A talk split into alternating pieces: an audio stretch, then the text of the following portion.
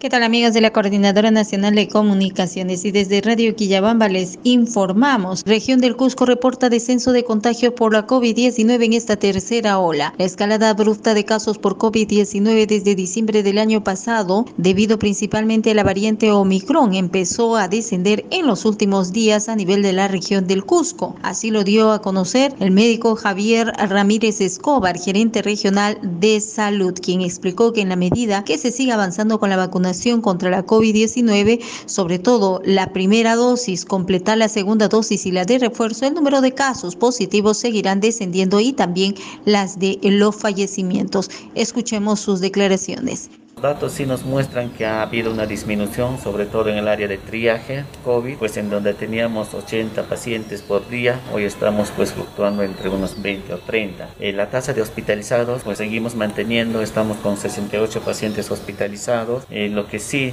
nos de alguna otra forma nos alivia es que la cantidad de niños ha disminuido, ¿no? Tenemos tres menores que al momento están hospitalizados. Están estables, están en áreas de moderados, ninguno está en uso. Informó Marilyn Zamora desde Radio Quillabamba para la Coordinadora Nacional de Comunicaciones.